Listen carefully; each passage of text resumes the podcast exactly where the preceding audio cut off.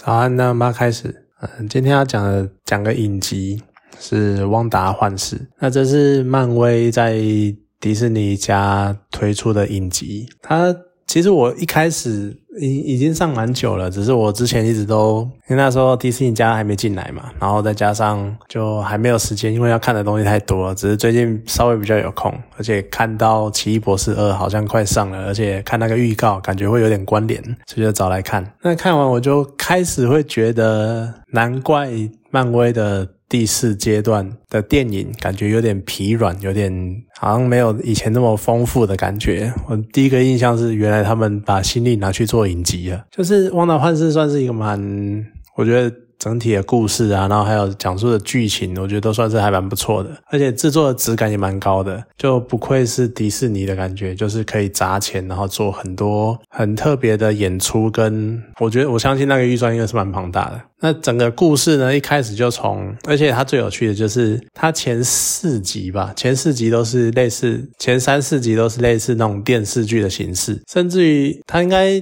呃有九集，里面应该有六。六七集都是用电视电视的形式，而且电视呢还不是普通的我们看到这种电视剧的形式，它是用那种从五六零年代，然后到就是从最早的黑白电视，然后在每隔十年每隔十年的那一种风格的演进，所以算是很特别的，你有点像是在看那种电视。剧的历史的演进的感觉，而且它还会搭配每个年代的那种服装的风格跟发型，还有那个年代的那个样子，这算是非常非常有趣、非常特别的形式形态。然后它的主轴呢，就是在讲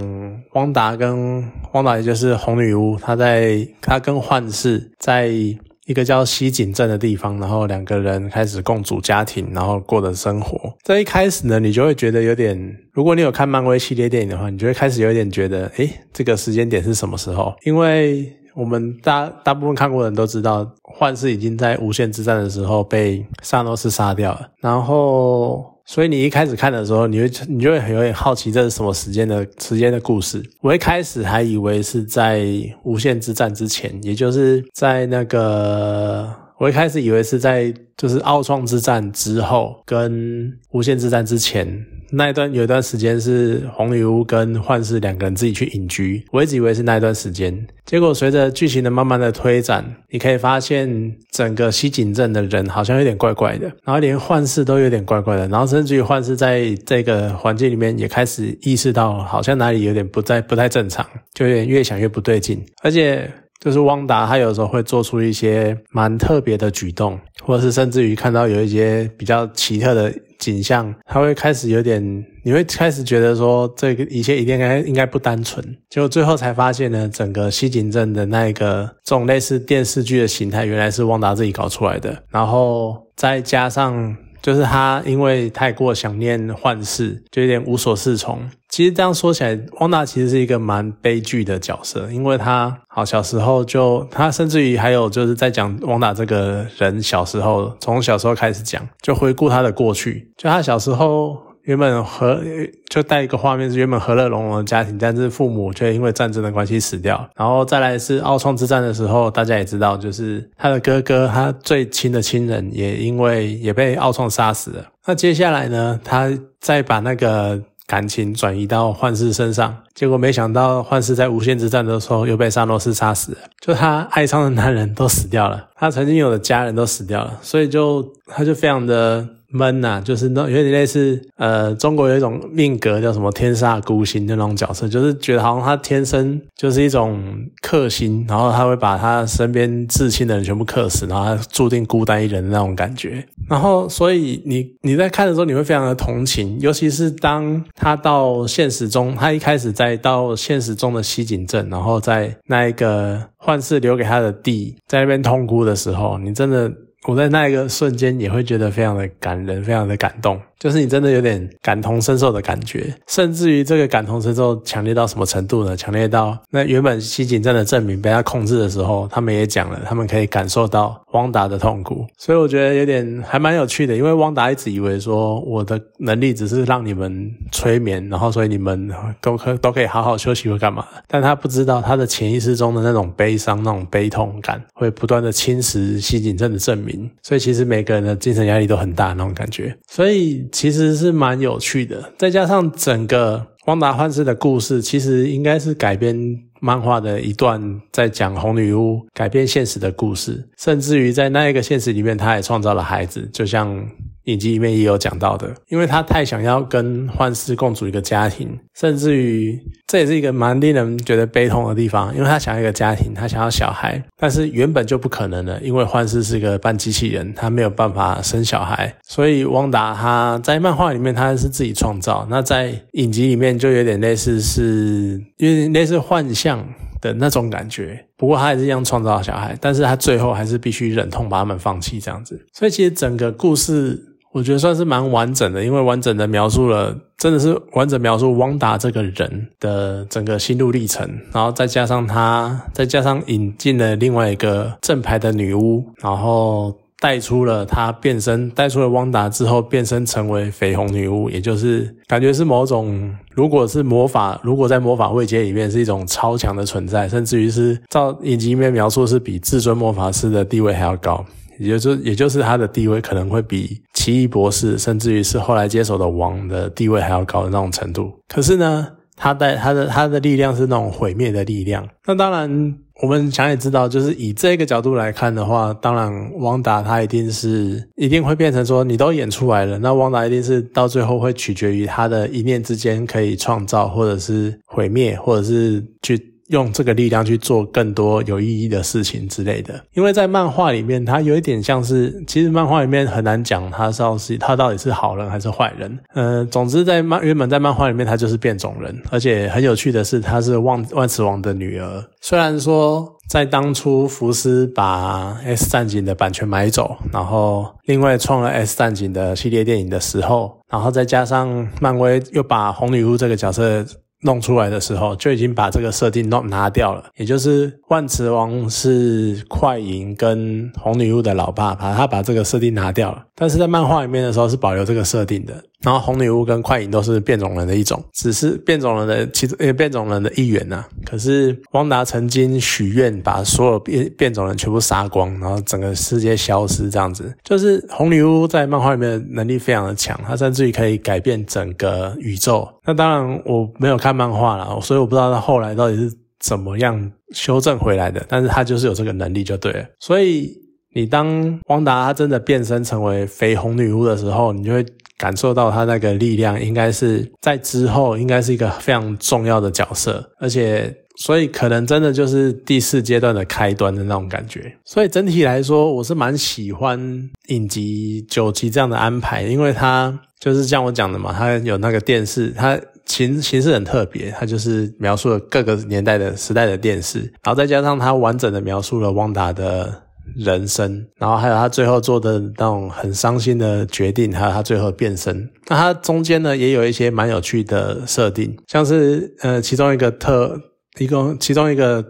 军人的一个上尉，后来才揭晓，原来整个时间点是在就是终局之战之后，然后汪达回来了，但他觉得一个人很孤单这样子。而那个上尉呢，他也是面临了。变被变回来，结果才发现他妈妈已经死掉，那种很难以很那种打击。而有趣的是呢，他在不断的穿越，不断的穿越那个汪达设下的结界的时候，然后发现自己开始也开始拥有超能力。我不知道他的超能力是什么，或是对你漫画中的角色，可我觉得这是蛮有趣的设定，而且还不是什么突然生出来的能力，因为影集里面就有讲嘛，他的全身的细胞或所有的元素都经过。再改造，因为他每次不断，因为当你从外界要进入汪达的。穿应应该说，不管是进出汪达的结界，它都会被改写，就是会被改写到符合那个年代的东西。所以你如果是穿过它，然后里面刚好是一九五零年代，那就会变成五零年代的事物，然后六零年代的事物，七零年代这样子。而且它很有趣的是，它还会针对每一个年代的风格去做改变，不只是服装造型，它连那个剧情，还有那种戏剧的形式，还有那种。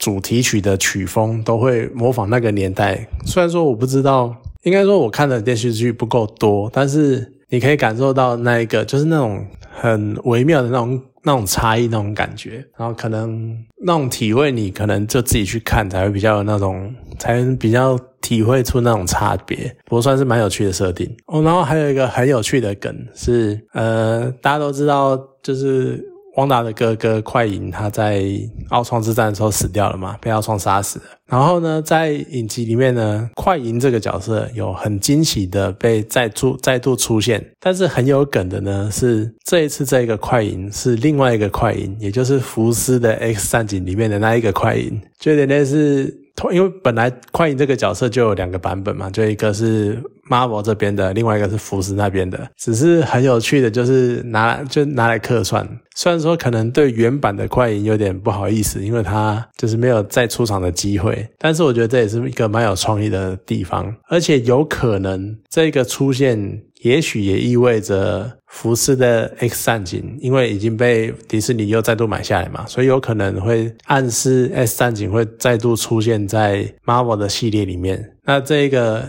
猜测。跟这个可能性呢，在奇异博士里面也得到进一步的证实，或者是更进一步的可能性。对，所以漫威是有在慢慢的在更扩大它的，真正把它的宇宙整个建立起来的那种感觉。那当然，在讲到幻视这个角色，甚至于，嗯，因为原版的幻视他在终局之战的时候已经死掉了，然后就是被身体被解体干嘛的，结果在影集里面呢，然后他又被就是一样就会有某个野心的。人士之类的，然后再度重重造重造，然后又变成另外一个白幻视，然后想要就再再造一个幻幻视，因为它是有史以来最强大的所谓感知武器。虽然说它当年是因为有心灵宝石的加持啊，不过它也是一种可以利用你的感知来攻击你那种感觉，就心灵攻击那种感觉。那当这个用幻视遗体创造出来的幻视，跟在结界里面遇上了。用被汪达用自己的想象、自己的能力创造出来的虚幻的幻视相对的时候，他们两个也讲出了一个哲学上很有名的问题，就是叫什么“令修斯之船”的千古谜题。这个谜题呢是。有一艘船，然后呢，它经过很多很多次的维修。好，那它从出厂的时候当然是一艘全新的船嘛。那它经过很多很多次的维修，在每次的维修呢，都会换掉一块木板，或换掉一个轨杆，或者是换掉风帆，然后甚至于换掉龙骨。那请问，当这艘船所有的零件都被换过一遍的时候，它还是原本那艘船吗？这就像是，这应该就像是幻视一样，就是它全身的材料都不是原本的材料。他全身的材料都是幻汪达创造出来的，但他有幻视的形象，那他还是幻视吗？那另外一方面是那个白幻视，他用的是原本幻视的材料，但是他的记忆，但是他然后他的记忆呢是被另另外移植进去的。那也同样的，那他是原本的幻视吗？可是他最核心的那一个核心已经不是原本的幻视，所以这个是一个很有趣的哲学问题。那当然没有一定的答案，因为。很多哲学问题都是讲来让你自己去思考的，每个人都有每个人自己的答案，跟导出这个答案的理由。只是我就一直觉得令修斯之船是一个很有趣的答案，诶，很有趣的问题。不过可能对我来说，我会觉，如果是问我令修斯之船这个问题的话，我会觉得说，它还是那艘船的原因，是因为其实名字本来就是人去赋予的。当它是一个物体的时候，本来就是人去赋予的。你的样子应该是别人眼中的你的样子，而不一定是你原本的样子。当然，我们来在讲这样一个物品的时候，如果你单纯讲到物品这件事情，那我会觉得两艘船是不同船。但是当你给它赋予它一个名字，然后把它代换成其他东西的时候，我就会觉得说那是同样的东西。所以其实我觉得终究还是取决于你看它，你看这件事物的视角的那种感觉。好了，总之。我是蛮喜欢汪达幻视的，就是你看他有哲学性的问题哈。对，虽然说你可能很多人会觉得，可能有些人会觉得说，就只是随便硬套一个问题进来而已。但是我就是很喜欢这种讨论，然后再加上我本来就蛮喜欢汪达跟幻视这一对，因为反正就他们就觉得非常，你会觉得他们非常的悲情，非常的苦情，所以就很同情他们的遭遇，你就会觉得很怜悯他们的。经历了一切，就明明很相爱，但是却因为种种的因素没法在一起，或者在一起也没有办法得到彼此想要的结果，甚至于最后还这么悲惨，然后还要牺牲。而且我觉得在无限之战里面真的是很虐心的一幕，是因为幻视要旺达，就大家都还记得嘛，就是幻，所以变成。旺达先亲手杀了幻视，结果又被沙罗斯用时间宝石倒退时间，然后再眼睁睁的看着幻视再被杀死一次，就真的是一个我觉得真的谁看了都会崩溃的画面啊！然后也还好，旺达是从心灵宝石就是有被心灵宝石接受，所以他可能心灵的承受度比较大一点吧。那总之是一个蛮有趣的，一般的蛮有趣，就是非常悲情的故事。所以我一直都蛮喜欢他们两个的。应该说，在整个漫威的体系里面，除掉呃，我最喜欢的应该还是美国队长。那再来可能就是他们两个人吧。好了，那总之。看来汪达会在